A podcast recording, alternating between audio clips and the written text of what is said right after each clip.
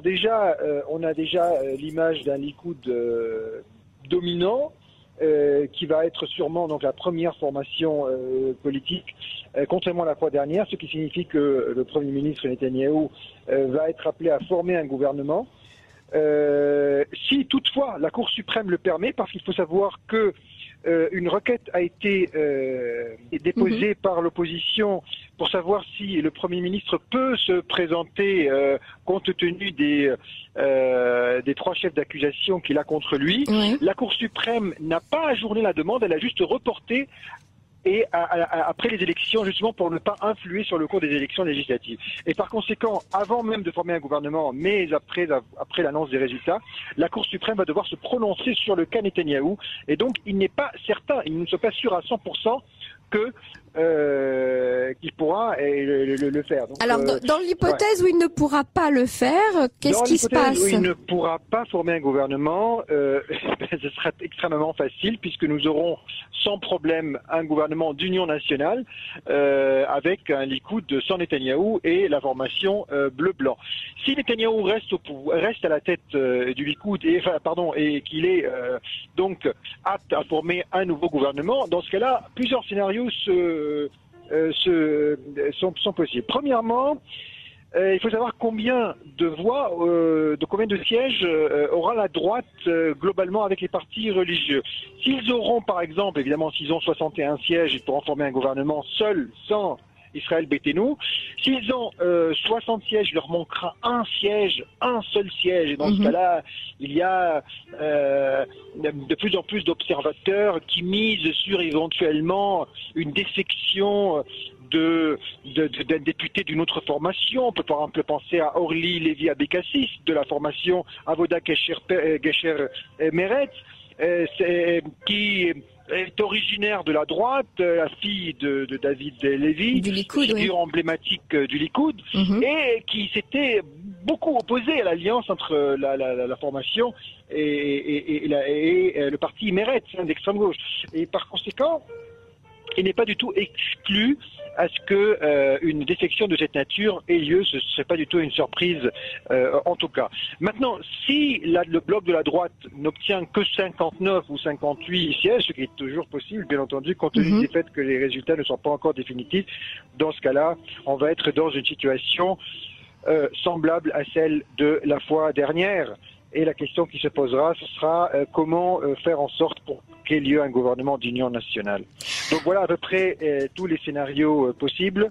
Alors maintenant, juste une petite analyse sur ces résultats. Alors on voit que le Likoud s'est renforcé, hein, donc visiblement la campagne active de Benjamin Netanyahu a, a porté ses fruits. Le, le, parti blanc-bleu de Benny Gantz, par contre, lui, a eu une petite défection. Hein, il, a, il, a, il a diminué. La liste arabe, alors c'est le vote arabe massif qui est euh, largement impressionnant euh, euh, sur sur ces résultats. Et puis le faiseur de roi comme on l'appelait, parce que je sais pas si on peut encore l'appeler comme ça, avec Dor Lieberman, avec six mandats, c'est un, un résultat assez décevant. Ah oui, bien sûr. Pour, je pense que pour Lieberman, c'est extrêmement décevant. Et c'est également encore plus décevant pour euh, le Parti travailliste, en tout cas la liste, on peut considérer, pas personnellement je considère que le Parti travailliste n'a pas participé à ces élections. Euh, cette liste Aboda, Kéchir, Meret, euh, tout à fait hétéroclite, qui euh, signe un, virage extrêmement à gauche du Parti travailliste, n'a pas du tout donné ses fruits. On voit bien que c'est une alliance contre nature et que finalement euh, la, liste n'aura obtenu finalement que 6, 7 sièges, peut-être même 8. Cette dégringolade sans fin dont souffre le Parti travailliste et qui est la conséquence d'un certain nombre de politiques et notamment d'un virage à gauche, euh, comme je l'ai euh, souligné, et ce qui est vraiment, je vais être frappé de cécité pour ne pas le voir, a bien sûr euh, provoqué la fuite de beaucoup de voix vers la formation bleu-blanc. Euh, maintenant, euh, deux autres tendances également qui méritent d'être soulignées, c'est évidemment l'augmentation du nombre de voix dont a disposé le Likoud, qui de, mon point de vue est due à deux, euh, à deux, à deux choses. La première, c'est qu'il y a eu beaucoup de gens de la droite religieuses qui se sont, qui ont préféré voter cette fois-ci au Likoud parce qu'ils ont vraiment mhm. pensé. Ce sont des gens en réalité qui votent pour le Likoud lorsque le Likoud est vraiment en danger, lorsque le pouvoir de la droite en Israël est en danger. Ce qui explique la baisse de Yamina et le renforcement du Likoud. Deuxième chose, euh, ce sont euh, des voix, bien sûr, de Carole Lavan qui sont aussi parties vers le Likoud, la, la, tendance la plus à droite de Carole Lavan. Euh, il y a eu ces derniers jours, euh, comme nous l'avons, euh, nous avons pu le constater, des, je, je, pèse mes mots, hein, je, mais il y a eu quand même une, campagne de, de presque de diffamation contre Benny Gantz, euh, basé sur euh, des, des, des rumeurs, euh, d'ailleurs qui des enregistrements, etc. Bon, bon, mhm. Voilà, et, et, pas que, hein, pas que. Il y a eu aussi beaucoup de rumeurs sans, sans aucun fondement.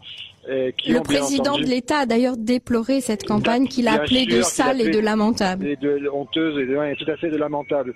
Et bon, c'est vrai que c'est certaines méthodes euh, ont été employées qui sont tout à fait regrettables et, et vraiment euh, étrangères à la vie politique israélienne pour les vétérans, pour ceux qui ont vécu des d'autres campagnes électorales par le passé.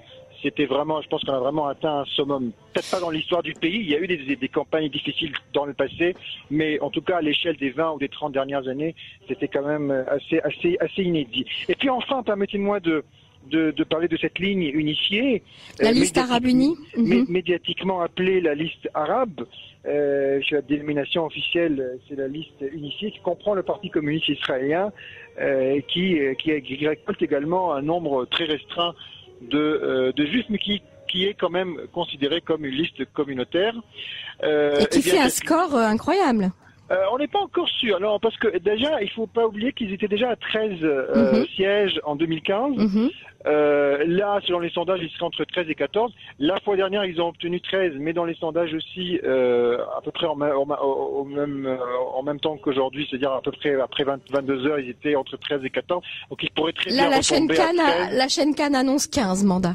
La chaîne Cannes annonce 15. Bon, bon, il faut savoir que le nombre de d'Arabes en Israël sont à peu près euh, constitué un peu plus de, de, de 1 cinquième, avec une majorité parmi les mineurs, c'est-à-dire plus on descend dans l'âge, plus ça augmente, et par conséquent, il est tout à fait naturel qu'entre 2015 et 2020, eh bien, de plus, une, tranche assez importante de personnes qui ne pouvaient pas voter en 2015 peuvent voter aujourd'hui. Donc problématique parce que cette liste euh, a tenu quand même des, positions assez extrémistes, il faut le dire. Euh, plus extrémistes que les positions de l'autorité palestinienne, à tel point, par exemple, qu'ils ont boycotté les funérailles de notre ancien président Shimon Peres, alors que mhm. le président Abbas y était. La liste euh, arabe unifiée a condamné la visite du président Abbas. Vous vous rendez compte, le président palestinien qui est venu en Israël assister aux funérailles de notre ancien président, mhm. et, la liste arabe unifiée, une formation politique, la troisième formation politique au sein de notre Parlement, a condamné cette visite et a boycotté les funérailles de notre ancien président, sans parler d'autres prises de position euh, vraiment, euh, euh, je veux dire, extrémistes. Il faut savoir qu'il y a des éléments modérés au sein de cette liste, mais c'est une minorité et cette fusion de quatre tendances différentes voire même contradictoires, parce que sur cette liste, vous avez des islamistes et des communistes, vous avez des nationalistes et des libéraux, vous avez vraiment quatre tendances euh, euh, contradictoires. C'est une liste qui est tout à fait hétéroclite et qui est unie uniquement sous la bannière du euh, communautarisme arabe en Israël. C'est-à-dire que cette fusion a affaibli euh, le camp des modérés au sein de cette liste et a favorisé la tendance la plus extrémiste. Et c'est un phénomène nouveau parce que par le passé, les Arabes israéliens euh, votaient pour des listes euh, sionistes et des listes nationales. Jusqu'en 1999, on estime que presque la moitié des Arabes israéliens votaient pour des listes nationales, notamment pour le Parti travailliste israélien. Mm-hmm. Je pense que cette tendance euh, et de plus en plus d'Arabes aujourd'hui sont, sont tentés de voter pour des listes nationales. Donc euh, euh c'est une peut-être une parenthèse dans l'histoire du pays. Néanmoins, pour l'instant, nous avons des résultats qui indiquent clairement qu'il y a eu un vote euh, communautariste et que la liste arabe unifiée va être la troisième euh, liste au sein du Parlement. Alors qu'est-ce que ça veut dire concrètement en deux mots mhm. Ça veut dire que si jamais nous avons un gouvernement d'union nationale avec les deux grandes formations, le Likoud et la, la liste Blanc-bleu Blanc-bleu, eh bien, euh, cela signifie que la liste euh, arabe unifiée sera le, le, principal groupe parlementaire non présent au sein du gouvernement. Ce sera l'opposition en fait. Ce sera que, que, que, le chef de cette liste sera donc à la tête de l'opposition, à mm. moins qu'il n'y ait un vote massif au sein de l'opposition, à une majorité qualifiée, pour empêcher cela et pour qu'un autre, euh, une autre personnalité parlementaire puisse être, elle, la, la, à la tête de l'opposition, ce qui est quand même assez difficile à, à, obtenir. Donc euh, voilà, vous savez, en Israël, le chef de l'opposition, c'est une fonction presque officielle, puisqu'il est, mhm. euh, euh, il rencontre les chefs d'État étrangers qui viennent nous rendre visite. Théoriquement, il doit assister au cabinet sécuritaire lorsque eh sont prises des, des, décisions d'une grande ampleur, notamment militaire. Monsieur Audet, chef de la liste arabe unie, à des positions qui sont contraires à la, aux orientations euh, stratégiques de l'État d'Israël. C'est aussi quelqu'un qui n'a pas fait l'armée et qui a, bon, comme vous pouvez l'imaginer, euh, donc un, un, sentiment plutôt euh, hostile à euh, la ligne et la politique traditionnelle et stratégie israélienne de, de, la défense. Cela pose un -hmm. certain nombre de problèmes. Bien sûr. Ce n'est néanmoins pas nouveau parce qu'en 2015 c'était la même configuration. Sauf qu'en 2015, euh, le Mahane Sioni, l'Union sioniste, avec donc euh, à sa tête le, le Parti travailliste, n'a pas participé au gouvernement. Il n'y a pas eu de, de gouvernement d'union nationale. Et par contre, la question a failli être posée, mais elle ne l'a pas été en fin de compte. Aujourd'hui, nous sommes dans une configuration différente qui favorise justement l'émergence euh, d'un gouvernement d'union nationale si jamais le Likoud ne parvient pas à former un gouvernement avec le bloc de la droite. Alors revenons juste pour résumer sur euh, sur ces résultats.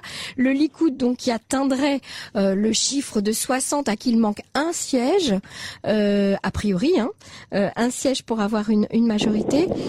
Vous vous avez dit tout à l'heure qu'il était fort possible que eh y a un désistement, par exemple de Orly Lévy Cassis ou, ou, ou de quelqu'un d'autre, hein, on ne sait pas. Ou de quelqu'un de chez Lieberman, bien sûr. Ou de quelqu'un de chez Lieberman qui pourrait justement apporter euh, ce siège euh, au Likoud pour avoir oui. une, une, vraie majorité pour former un gouvernement. Sinon, la le deuxième scénario possible, eh bien, c'est que Benjamin Netanyahu ne puisse pas, étant donné euh, sa mise en examen, euh, former un gouvernement d'un point de vue juridique. Et dans ce cas, eh bien, il y aurait un gouvernement euh, d'union nationale entre le Likoud, le Parti blanc-bleu et, et, le, et Je pense que euh, euh, le scénario d'une quatrième d'un quatrième round, d'une quatrième élection est quand même euh, assez improbable à l'heure actuelle.